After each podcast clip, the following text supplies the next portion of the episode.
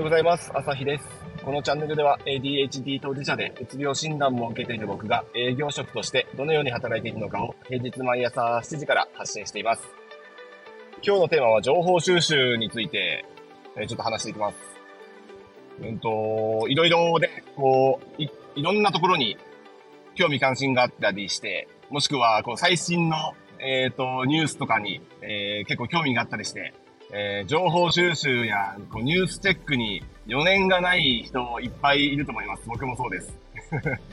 えで、その代わりに、えっ、ー、と、忙しくないですか？どうですか？あっちのニュースサイトもチェックしないと、こっちのニュースサイトもチェックしないと、で、ツイッターのね、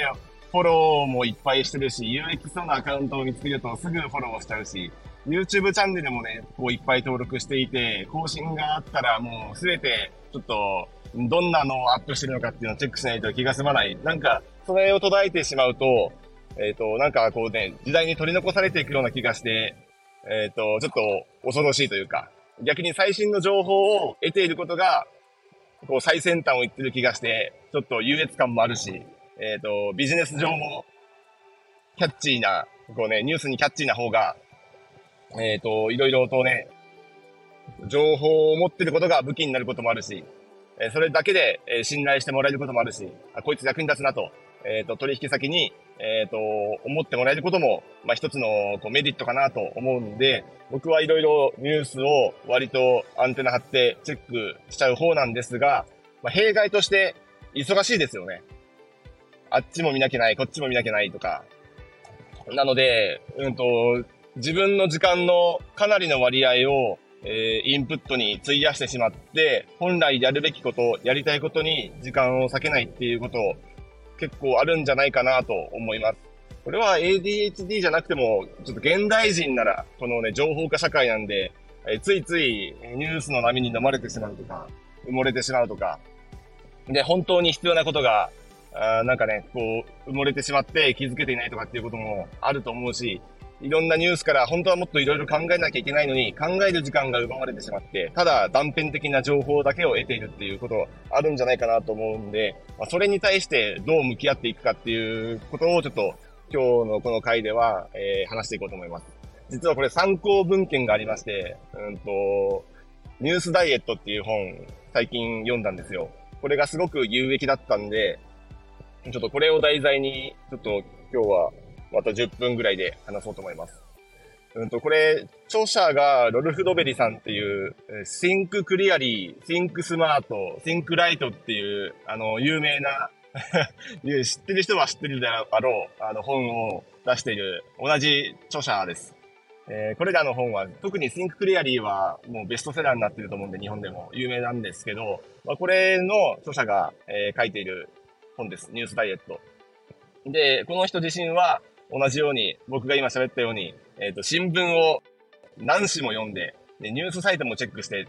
で、本ももちろん好きだしとか、いろんな最新の、えー、ニュースをチェックしてる人だったんですけど、まあ、それによっていろんなこう弊害が起きて、えー、考えた末、えっ、と、ニュースをすべ、えー、てシャットアウトすることにしたそうです。それをもう10年続けていて、え、ニュースを、えー、得なくても、情報収集しなくても、何ら問題ない。むしろ、えっ、ー、と、時間が生まれて、え集中するべきことに集中できるっていう、かえって、えっ、と、メリットの方が大きいというようなことを、えー、本書の中で、えー、主張しています。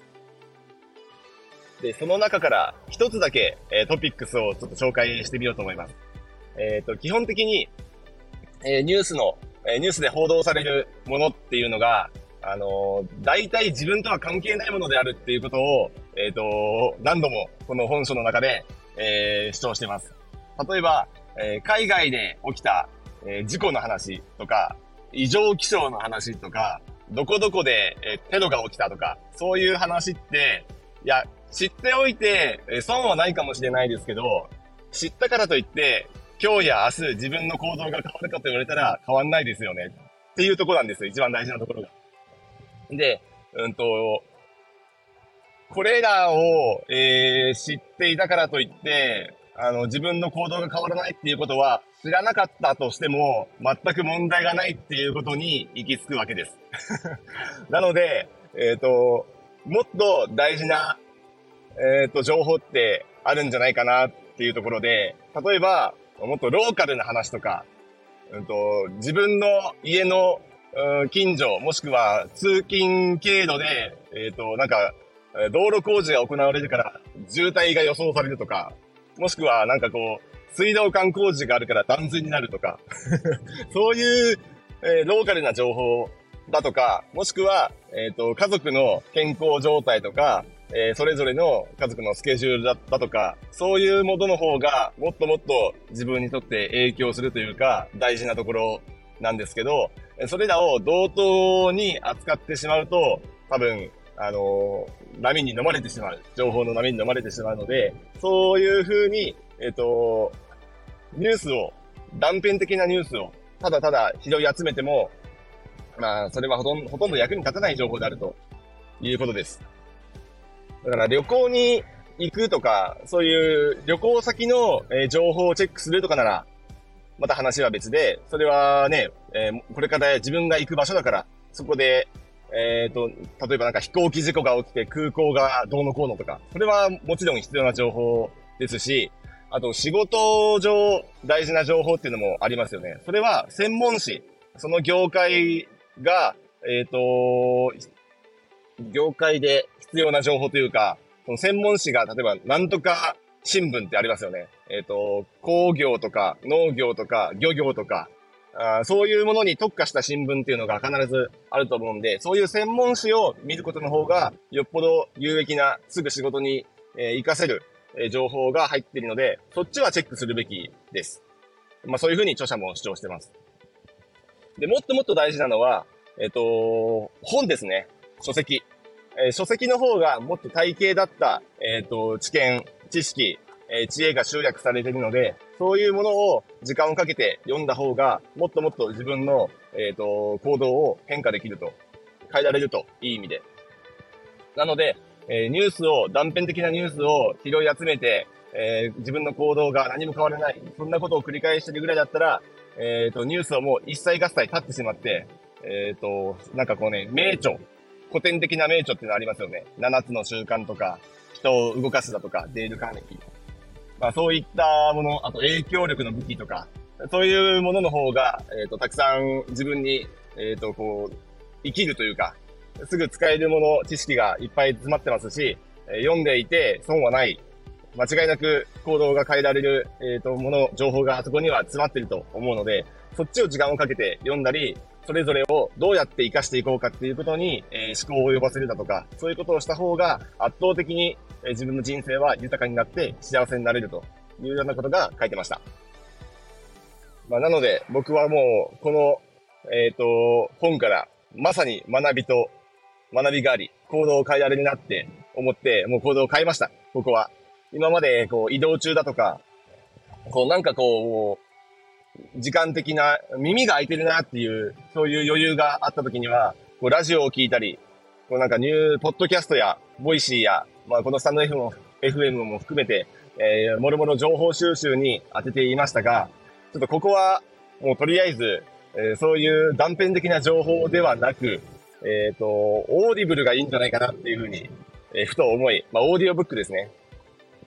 そこに、ちょっと魅力を改めて感じて、オーディブルに、えっ、と、登録してみました。